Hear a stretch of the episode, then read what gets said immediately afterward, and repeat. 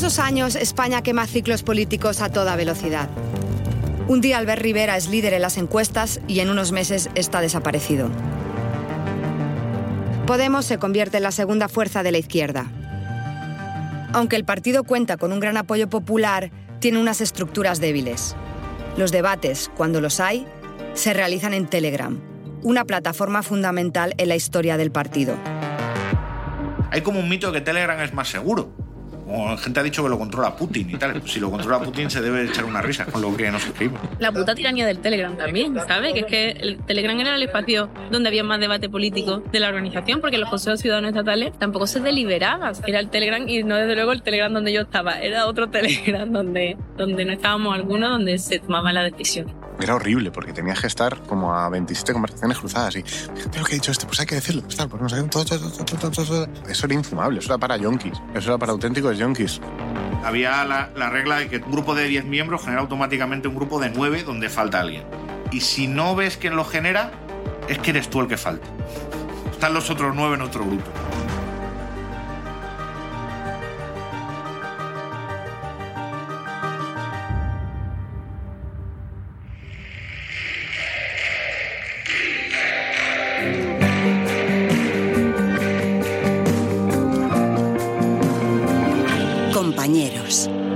Capítulo 4. Pastillas y Telegram. Que sí se puede.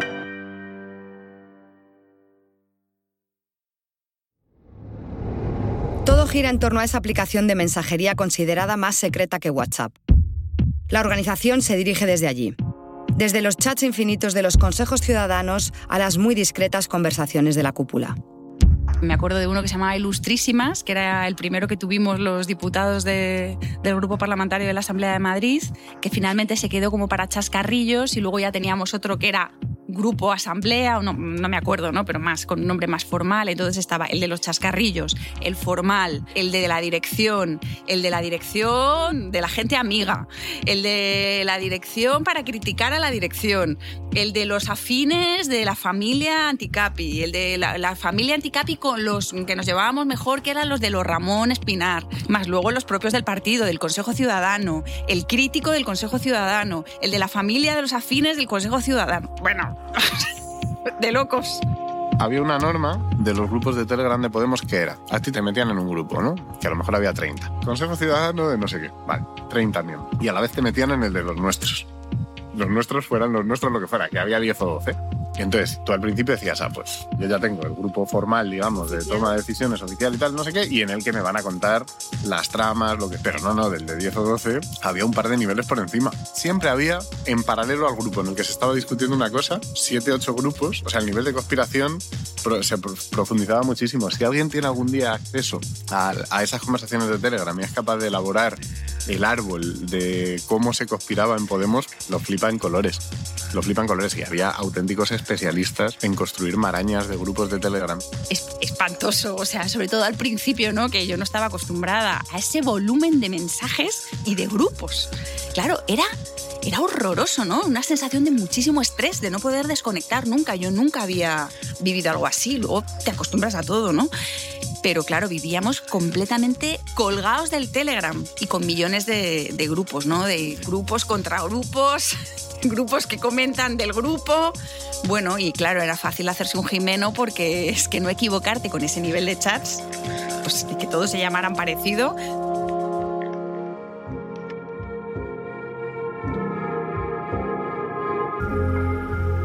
Una expresión que se acuñó en Podemos que era hacerse un Beatriz Jimeno.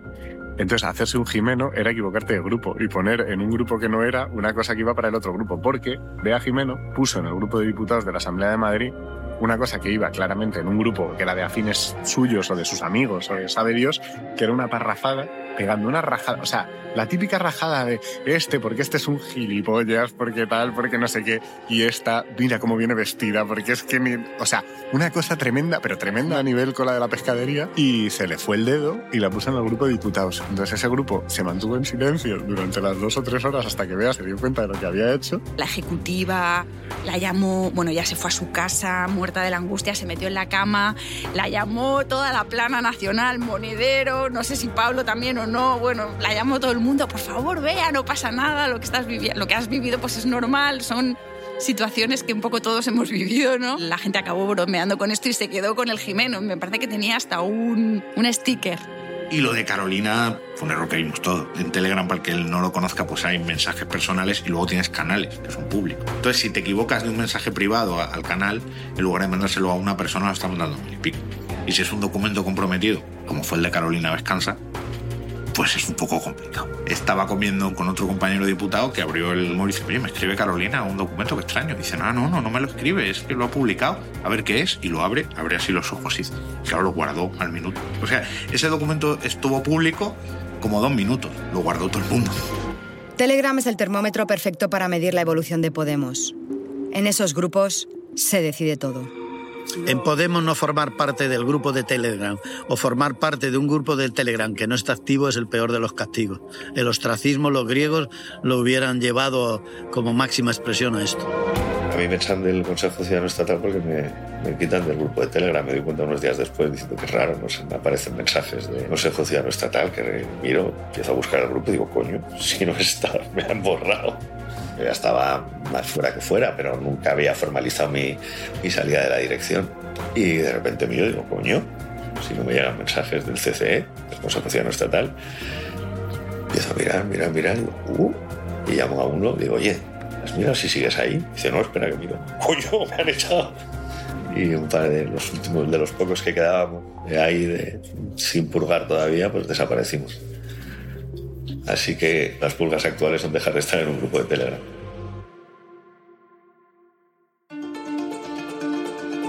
me encontraba con el vacío. O sea, yo todo el rato mandaba cosas por el Consejo Ciudadano Estatal, que estaba allí como grupo andaluz, porque, estaba por, porque tenía que estar la secretaria general de Podemos Andalucía, y nadie nunca me respondió a nada, ¿no? Era como una especie de bullying ahí silencioso, ¿no?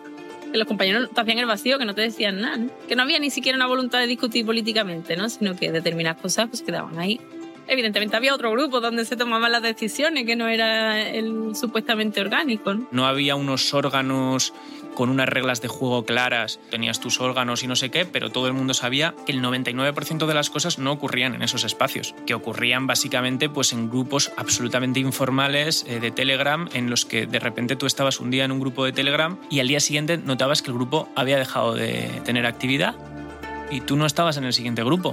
Bueno, pues entendías que ya no formabas parte del espacio en el que se estaban decidiendo determinadas cosas. Pues esto, esto generaba una paranoia permanente. Y parecía que en la vida orgánica se hacían grupos de Telegram, pero que, que aquellos grupos de Telegram, que al principio podían parecer unos foros de debate, bueno, acabaron siendo eh, quien ponía más iconos de aplausos a Irene Montero, al menos en el que teníamos los pablistas.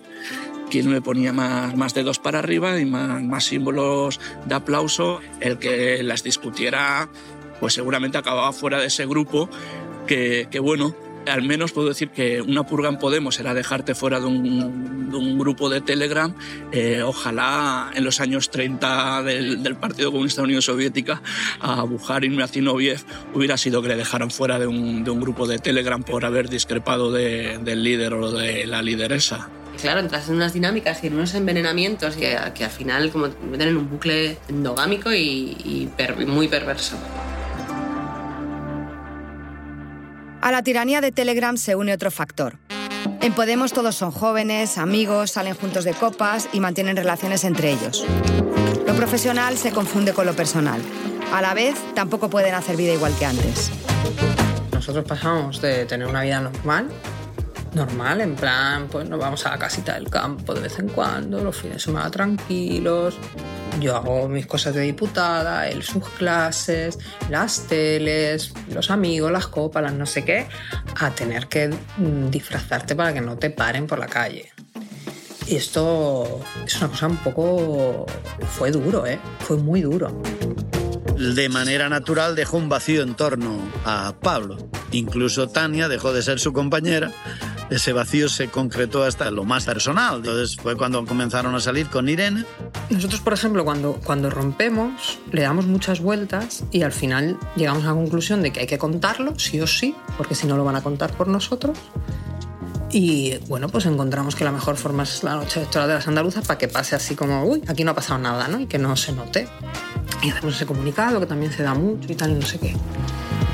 Claro, no sale bien que pase como que no ha pasado nada, no sale muy bien. O sea, tuvo muchísima más repercusión de lo que nosotros deseábamos que hubiese tenido. Ahí eso iba por parroquias. Había gente que como que toda su socialización la había construido en torno al activismo, sobre todo en Madrid, que es el núcleo irradiador famoso. Hay mucha gente que en 2010 está a lo mejor en primero de carrera y se mete en esta movida porque es, porque es la crisis de 2008, te empiezas a organizar, te empiezas a tal, no sé qué, con lo cual, claro, llegan a 2017 con un círculo de amigos y de afectos construido en la política. Entonces, ¿eso hizo que hubiera cosas que eran muy personales? Sí. Si tu amigo no sé, el que ha sido tu amigo hasta hace dos días, de repente se pone a intentar eh, expulsarte de un espacio o, se genera una guerra que, que, genera fracturas personales. A mí me regañaban mucho cuando era portavoz en el Senado, porque llegó un momento que cuando acababan los plenos yo me iba a mi casa. Yo ya tenía un hijo pequeño al final y me iba a mi puta casa. Y es que no, es que tú tienes que quedar a tomar cañas, tío. Es que eres el portavoz, es que esta gente, es que tal, oye, mira, soy el portavoz, no la niñera, o sea, dejarme en paz. Pero sí que hay gente que eso como que lo, como que lo valora mucho, pero no solo en Podemos, ¿eh? en todo, en todo y en los curros. Ahora, de nuevo, ¿Creéis que no lo es en otros partidos políticos? Que no hay gente que se conoce. O sea, Susana Díaz y Pedro Sánchez, que militan juntos en las Juventudes Socialistas desde casi antes de que les salieran los dientes, ¿creéis que no tienen una relación personal? Buena o mala, pero personal. Claro que sí. ¿Cuál es el problema de Podemos? ¿Que hubiera relaciones personales que atravesaron lo político? No, porque eso es normal. El problema de Podemos para mí es que no supimos arbitrar mecanismos institucionales de gestión de los problemas que son inherentes al ser humano. Podemos ya no es algo tan nuevo, ya no tiene el mismo tirón de audiencia en televisión. Por todo el país empiezan a surgir divisiones. Cuando Pablo Iglesias consigue ganar en términos de poder, a Íñigo Rejón lo que hace la Secretaría de Organizaciones de Podemos y toda la organización de Podemos pablista es aniquilar todos los espacios territoriales porque eran afines a Íñigo Rejón. Ah, bueno, es que esto era la corte de los milagros. Además eran cortes enfrentadas, claro. Tú, o sea, la manera de moverse en Podemos era que te pones en la estela de algún caudillo y algo te llegará, ¿no? Y si lo ves muy jodido, pues te cambia el plan. Principios pocos y flexibles, y efectivamente, básicamente, básicamente es lo que define a Podemos. El grupo parlamentario de Podemos con Madrid éramos 27. Para hacerte una idea, podía haber un grupo de 12 diputados y diputadas que estaban en una postura y otros 12 que estaban en otra y otros dos independientes, una cosa así. Entonces la tensión era muy grande. Había unas crisis sucesivas en todas las comunidades autónomas de todos los consejos de comunidad autónoma, en todos los consejos eh, locales. ¿eh? Se presentaba uno, ganaba la votación en moción de censura de otro, cambiaba la ejecutiva, un verdadero caos. En Cataluña, en un año y medio tuvimos cuatro secretarios generales. Copiaron todo lo peor de nosotros. Porque nosotros en Izquierda Unida nos peleamos, pero al final ya había llegado un momento que de tanta pelea, no siempre de pelea, cuidado, es que estamos haciendo una imagen también, ¿no? Pero habíamos llegado a un cierto fair play, a la necesidad de pactar, y pactábamos mucho. En Podemos no, en Podemos las artes eran... Tú cobras de aquí, acabas de ser asesor, te acabas de definir en el documento contrario al secretario de la comunidad autónoma, que a su vez es el del grupo parlamentario, pues te saco automáticamente de asesor y punto. Ya no llevas redes, ya no llevas periodista, ya no eres profesional, ya no eres economista. Bueno, venga, ficho a otro. Pero cambiaba el jefe, como cambiaba el de, la coordinación, y volvían a entrar otros y cambiaba derroche de energías. Navajas oxidadas, más que navajas oxidadas, navajas falsas. Es decir, navajas de estas que, que ni pinchan. En un, en un, verdadero desastre organizativo desde ese punto. Básicamente, pelea por figurar, por pasta, como toda la puta vida. This episode is brought to you by Shopify. Forget the frustration of picking commerce platforms when you switch your business to Shopify, the global commerce platform that supercharges your selling wherever you sell. With Shopify, you'll harness the same intuitive features, trusted apps, and powerful analytics used by the world's leading brands. Sign up today for your $1 per month trial period at shopify.com slash tech, all lowercase. That's shopify.com slash tech. Hay un aspecto que entonces es tabú, el dinero. Desde sus inicios, el partido ha puesto un límite salarial. Con el tiempo, hay quien sospecha. ¿Realmente la gente lo cumple y dona su parte? Todo este aspecto un poco franciscano del Podemos austero, en alpargatas y autosacrificial, vino muy bien para presentarte a la sociedad como una cosa distinta a, lo que estaba siendo en ese momento la clase política, asolada por casos de corrupción y fue eficaz. A mí me parece bien el control salarial de los diputados. Sobre todo un partido como Podemos. Le no puede ganar 5.000 pavos cuando tus colegas están ganando 600. Pues, pues habíamos unos cuantos de gilipollas que cumplíamos el código ético a rajatabla y luego nos enterábamos de que no sé quién estaba cobrando 4.500 euros, claro.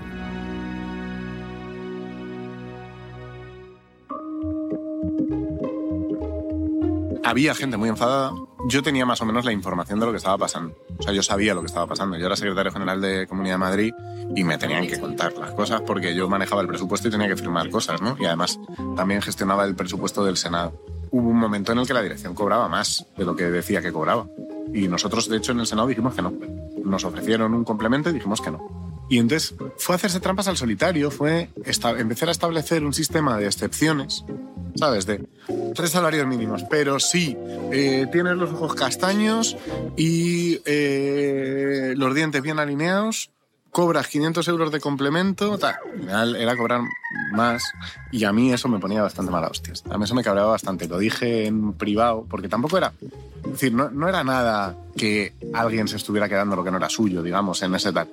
Pero era un poco un fraude, tío, contar. O sea, tú salías a las entrevistas a decir, no, no, nosotros cobramos tres salarios mínimos. Yo eso lo he dicho miles de millones de veces. Un momento lo dejé de decir. Pero yo solo he dicho miles de millones de veces. Y he sacado pecho de eso porque además me lo creía. Creemos que más importante que decirlo es empezar a hacerlo. Y lo hemos comenzado a hacer Podemos en todos los lugares donde a cobrar estamos. tres salarios mínimos. A Nuestra de vida algunos que dicen que el presidente del gobierno tiene que cobrar 300.000 Seguimos euros, nosotros barrio, cobramos tres salarios mínimos. político, la primera decisión que toma es no bajarse el sueldo a tres salarios mínimos la- interprofesionales. Sacar dinero de los bolsillos de la mayoría para llevarlos a los bolsillos de una minoría. Yo me creía que la gente que está en política tiene que tener un sueldo digno y suficiente para vivir, pero no puede tener, pues eso, pensiones de 5.000 pavos al mes, ¿sabes? Eso es un puto escándalo. Entonces, que nosotros diéramos ejemplo con eso era una cosa que, de la que yo me sentía bastante orgulloso. Y entonces me enfadaba mucho cada vez que, cada vez que no, que no era así. Pero bueno, pues, pues así era y ya está. Entonces yo lo dije algunas veces en privado y siempre generaba unos malos rollos de cojones. Pues lo decías y se generaba el típico silencio tenso de, Y en el caso de Podemos... eh, La prensa eleva el tono. Venezuela, Irán, viajes, dinero en paraísos fiscales. Pablo Iglesias es el principal objetivo. Villarejo consigue el móvil de una asesora de Iglesias y periodistas afines al excomisario publican su contenido. Este es el documento que prueba la transferencia de 200 eh, y pico mil euros al eh, señor Iglesias. Esta transferencia se produce en marzo del año 2014. Podemos se constituye en enero del año 2014. Europacific Bank desmiente que Pablo Iglesias cobrara a través de su entidad más de 270.000 euros del gobierno de Venezuela.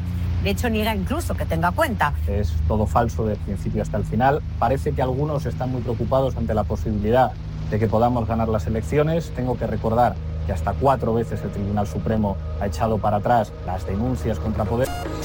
Todo vale. Cada día hay una noticia sobre Podemos. El partido se desgasta defendiéndose de acusaciones en muchas ocasiones disparatadas.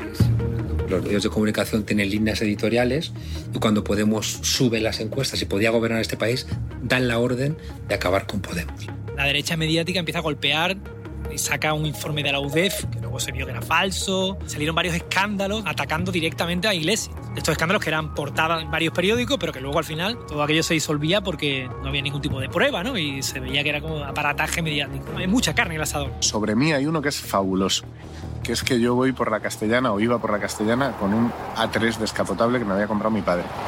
Eh, yo no tengo carne de conducir. Este es de los mejores. No, no conduzco, no, no me saqué el carne de conducir en su día y no conduzco. Voy en bici siempre o en transporte público. Yo recuerdo que había un titular que ya era la bomba. Monedero se esconde en el metro de Madrid. Del ABC. Tío, es como que se esconde en el metro de Madrid, yendo a la Complutense a dar clase. Maruenda dice que me escondo en el metro, o sea, empiezan a sacar información de todo tipo vinculada a, a mi vida privada para intentar, ya digo, matarme civilmente. Me llama una periodista y me dice, eh, hola Rita, en el ayuntamiento, mira, vamos a sacar una información, quería confirmarla contigo, que es que Carmena inaugura eh, mañana eh, el día sin bañador en las piscinas. Digo, ¿cómo? Eh, espera un momento, no sé de qué me hablas. Total, que ya encontramos un técnico que dice, sí, sí, efectivamente mañana es el día sin bañador en tres piscinas municipales. Esto se hace desde que, desde que gobernaba en Madrid Álvarez del Manzano, años 90. Vale, llamo a la periodista. Sí, sí, mira, que ya que me he enterado. Eh, efectivamente, eh, mañana se pone en marcha, pero no lo inaugura Carmena, lleva en marcha desde el año 97. O sea que, por favor, no titular porque es, es que es mentira. Me dice, ya, pero es que no.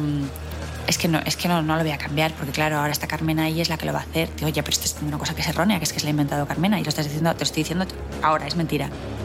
Media hora después había 70 titulares, Antena 3, Telecinco, eh, última hora, alerta. Me llega un día una notificación del Senado que tengo que ir a declarar a una comisión del Senado por investigación de financiación de Podemos porque yo he traído dinero de Irán. Digo, no puede ser, o sea, es que como cuatro años persiguiéndome este señor, cada tres meses salía alguna movida, digo, no puedo más. Yo empiezo a recibir denuncias de comisarios de policía porque escribí un libro diciendo que la policía había distribuido droga en el País Vasco. Recibo cuatro denuncias de asociaciones de policías. Mira, por ejemplo, todo lo de la niñera de Irene Montero. Tío, la niñera de Irene Montero es Teresa, que es una pava que ha sido diputada. ¿Sabes? Que ha sido diputada y que ahora estará trabajando de asesora en el Ministerio de Irene, obviamente colocada a dedo, porque te has quedado fuera, no has entrado en el Congreso, pues te coloco de. Porque estas cosas, eh, cuando ya un partido se normaliza y funciona pues, como un partido de toda la vida, funciona como en los partidos de toda la vida, que es feo, pero coño, una tipa, o sea, que es un cuadro político que ha sido consejera ciudadana estatal conmigo y es una persona, o sea, es una dirigente. Cojones, qué niñera, ni qué, ¿sabes? Que eso es- son cosas un poco insultantes. Eso son cosas un poco insultantes y son montajes que se hacen para hacer daño y que yo creo que el que lo hace sabe lo que está haciendo. Pero también hay fuego amigo. De cara al exterior, el partido no distingue. Todo es fruto de una cloaca policial y mediática. Luego también te diré que la mayoría de la mierda más mierda que he leído, las fuentes eran de dentro. O sea, era guerra interna. Las mierdas más gordas que he leído, en aquel momento no me daba cuenta, con el tiempo me he dado cuenta de que, ah, coño, esto te lo ha dicho no sé quién. Que eso te pasa, que en un momento dado tú vives como un ataque tremendo de los medios, determinadas cosas, y cuando pasa el tiempo dices, no, si esto se lo ha dicho no sé quién. Como ya era la época de que, tanta gente os hacía filtraciones a los periodistas de Podemos, yo no sé si en los otros partidos era igual, pero aquello era un delirio por, por filtrar eh, de mucha gente. Había una paranoia, eh, los grupos se, se borraban, se borraban los historiales, se cambiaba el nombre, se cambiaba la gente. Hubo muchas de las dimensiones de la que liamos que no supimos gestionar bien. Y una fue, la, una fue la prensa, no la comunicación. La comunicación la hacíamos de puta madre. Pero la relación con la prensa no la supimos gestionar bien. También porque además había una cosa medio esquizofrénica, que era que tú conocías a los periodistas y en realidad pues es que eran chavales, muchos de nuestra edad y tal, y no sé qué. Pero luego, digamos, vivías la realidad de cómo se comportaban sus medios y te parecía una puta infamia a veces tendías a culparles a los redactores. Hacíamos un poco como cuando llamas a tu empresa de telefonía y se la lías al telefonista, que es como, no tienes la culpa, pero no tengo nadie más con quien hablar y no me llega la puta fibra. Entonces hubo un poco de eso durante un tiempo. Y luego hubo mucha tinta de calamar de parte de Podemos, pero es que hubo medios que sí que se comportaron como una auténtica mafia respecto a Podemos y que fueron parte de entramados que eran entramados criminales que necesitaban esos medios para publicar determinadas mierdas. Nos supimos desbrozar un poco nuestra relación con la prensa y hicimos un poco de... Bueno, hicimos un poco el burro y lo pagamos caro. Todo ese ambiente lleva un cierre de filas. Había una sensación en un determinado momento incluso de, vigilancia, o sea, de que te vigilaban. Yo he conocido compañeros a los que les han encargado la tarea de, vigilar las opiniones de, de los cuadros intermedios y de, de tomarse cafés aparentemente amistosos, ¿no? O sea, eh, cogían a una persona que en principio era era muy amiga de otras muchas personas y le decían, vale, ¿tú quieres eh, que te vayan bien las cosas? Bueno, pues tú me vas a informar, te vas a tomar cafés con toda esta gente y tú me vas a informar a mí de quién opina esto, de quién se está pasando a este lado, de quién está expresando tal opinión. Bueno, era casi un espionaje y una vigilancia que evidentemente generaba un clima de terror. Allí no hay vida orgánica. Yo sí que fui una vez a un Consejo Ciudadano Estatal que nos invitaron a, los cargos públicos. Aquello era un- una chapa de Pablo Iglesias y luego el- la gente intentando hacer un discurso brillante para llamar su atención en un tiempo limitado de un minuto 45 segundos porque no daba tiempo de más y luego Iglesias mirando el móvil y, y punto y no se recogía nada la vida orgánica nunca ha habido y espacios de debate internos tampoco ese tipo de cosas que suceden y para canalizarlas de una manera razonable, pues sencillamente yo creo que aquello era como el salvaje oeste. Y eso obviamente te pasa una factura personal eh, y de salud mental bestial.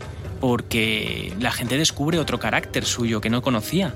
La gente eh, de repente se encuentra con reacciones que nunca se hubiera imaginado tener, ¿no? Eh, y gente que tú creías que conocías de repente muestra una cara que nunca te hubieras imaginado que podía mostrar. La situación no puede ser más estresante. Un grupo de gente joven en el epicentro de la actualidad, cambiando los debates del país y hasta la forma de vestir. Pero a la vez, sometidos a una presión brutal, interna y externa, y con unos trabajos extenuantes. Algunos empiezan a pasarlo mal. Yo nunca en mi vida he visto a más gente a mi alrededor teniendo que medicarse, teniendo ataques de ansiedad, teniendo insomnio, pasándolo mal. Porque estar trabajando infinitas horas al día, estar en un lugar como el Congreso, con tanta responsabilidad, con tantas cosas importantes dependiendo de lo que estás haciendo, yo creo que nos sobrepasaba un poco y que a, a mucha gente pues nos ha tocado de distintas maneras. Esto no tiene que ver con la salud mental, pero tiene que ver con la presión y con las condiciones en las que estás. Yo entraba a plenos del Senado, infiltrado, como los futbolistas, por ataques de lumbago. O sea, me pinchaban en el culo en la enfermería del Senado para que pudiera entrar a sentarme en el escaño, porque no aguantaba de los ataques de lumbago que tenía. Empecé a, tener un problema de, de que veía doble en los plenos. Mm, No veía la, la tarjeta, yo siempre he leído las, las preguntas porque el tiempo es muy, muy exacto y muy pequeño y yo quería decir muchas cosas y siempre he leído y lo he reivindicado leer para poder decir exactamente lo que quería. ¿no? Y llegó un momento en el que no veía las letras porque veía doble y pensaba que bueno que tenía ya la típica presbicia de cuarentona.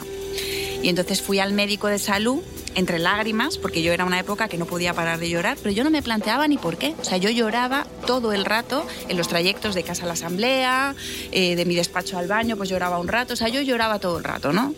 Y entonces, entre lágrimas, como estaba yo en esa época, pues fui al, al médico, al centro de salud, a decirle que necesitaba gafas porque no veía un pijo, ¿no?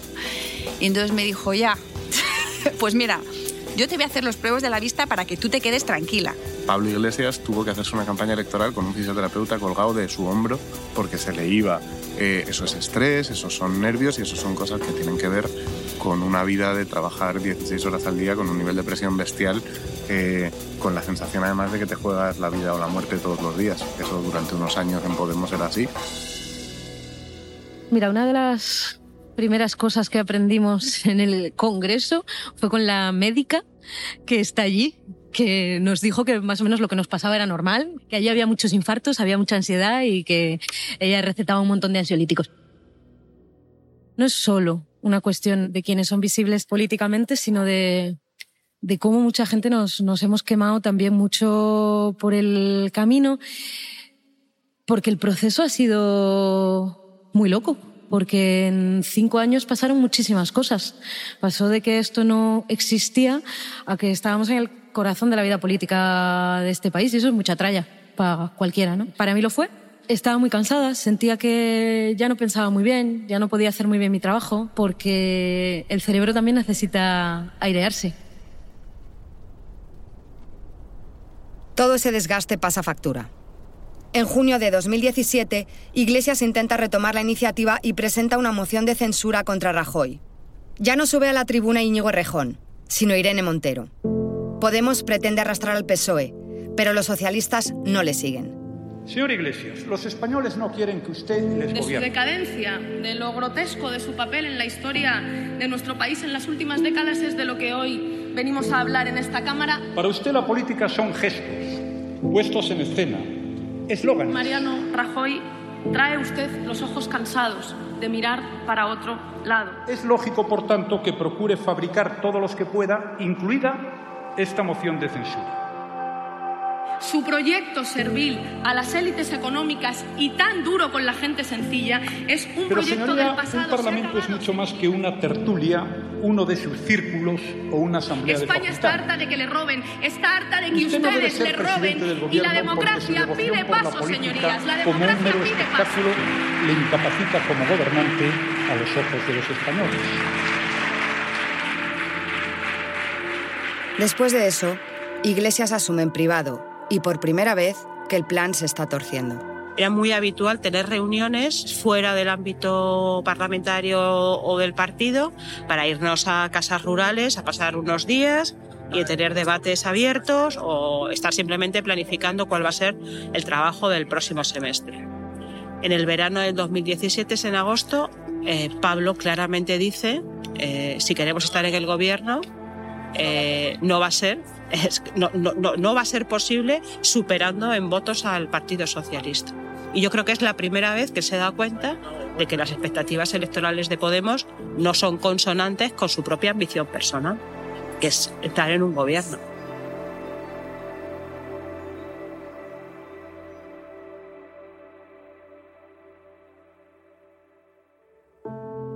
Han aparecido en este capítulo Tito Morano, diputado autonómico de Podemos. Putin y tal. Si lo controla Putin se debe echar una risa. Teresa Rodríguez. Fue candidata de Podemos por Andalucía, donde hoy lidera su propio partido. Después habíamos unos cuantos de gilipollas que cumplíamos el código ético a rajatabla y luego nos enterábamos de que no sé quién estaba comprando 4.500 euros. Ramón Espinar. Fue portavoz de Podemos en el Senado y dejó la política. Una cosa tremenda, pero tremenda a nivel con la de la pescadería, y se le fue el dedo y la puso en el grupo de diputados. Lorena Ruiz Huerta. Fue diputada por Podemos en la Asamblea de Madrid y ahora es abogada en Greenpeace. El de los chascarrillos, el formal, el de la dirección, el de la dirección de la gente amiga, el de la dirección para criticar a la dirección. Ramón Luque, histórico de Izquierda Unida que hoy asesora a Yolanda Díaz. En Podemos no formar parte del grupo de Telegram o formar parte de un grupo de Telegram que no está activo es el peor de los castigos. Jorge Lago, cofundador de Podemos. Dejó el partido y sigue siendo editor. del Consejo Ciudadano Estatal porque me, me quitan del grupo de Telegram. Me di cuenta unos días después. Edu Rubiño, diputado de Más Madrid. Todo el mundo sabía que el 99% de las cosas no ocurrían en esos espacios, que ocurrían básicamente pues en grupos absolutamente informales eh, de Telegram. Óscar Guardingo. Fue senador por Podemos y hoy trabaja en. Había una paranoia, eh, los grupos se borraban, se borraban los historiales, se cambiaba el nombre, se cambiaba la gente. Sara Bienzobas. Fue responsable del área de producción y diseño de la primera campaña de Podemos. Estás en unas dinámicas y en unos envenenamientos y en unas que, que al final meten en un bucle endogámico y muy perverso. Tania Sánchez. Militó en Izquierda Unida, Podemos y Más Madrid y ha anunciado que deja la política. Y al final llegamos a la conclusión de que hay que contarlo, sí o sí, porque si no lo van a contar por nosotros. Gloria Elizo, vicepresidenta del Congreso. Las secretarías de organizaciones de Podemos y toda la organización de Podemos pablista es aniquilar todos los espacios territoriales. Isidro López, sociólogo. Fue diputado en la Asamblea de Ah, Madrid. bueno, es que esto era la corte de los milagros. Además eran cortes enfrentadas. Juan Carlos Monedero. Dejó la ejecutiva del partido y hoy sigue siendo profesor en la Complutense. Yo empiezo a recibir denuncias de comisarios de policía porque escribí un libro diciendo que la policía había distribuido droga en el País Vasco. Sergio Pascual.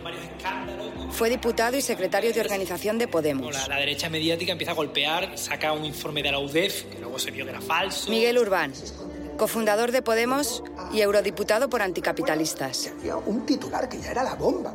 Monedero se esconde en el metro de Madrid. Rita Maestre. Fue portavoz del Ayuntamiento de Madrid y hoy es concejal de Más Madrid. Mañana se pone en marcha, pero no lo inaugura Carmena. Lleva en marcha desde el año 97. Por favor, no des titular porque es, es que es mentira. Sara Bienzobas. Fue responsable del área de producción y diseño de la primera campaña de Podemos. A declarar a una comisión del Senado por investigación de financiación de Podemos porque yo he traído dinero de Irán. Digo, no puede ser. o sea, Laura Casielles. Poeta y periodista. Fue jefa de prensa de Pablo Iglesias en los inicios de Yo Podemos. nunca en mi vida he visto a más gente a mi alrededor teniendo que medicarse, teniendo ataques de ansiedad, teniendo insomnio, pasándolo mal.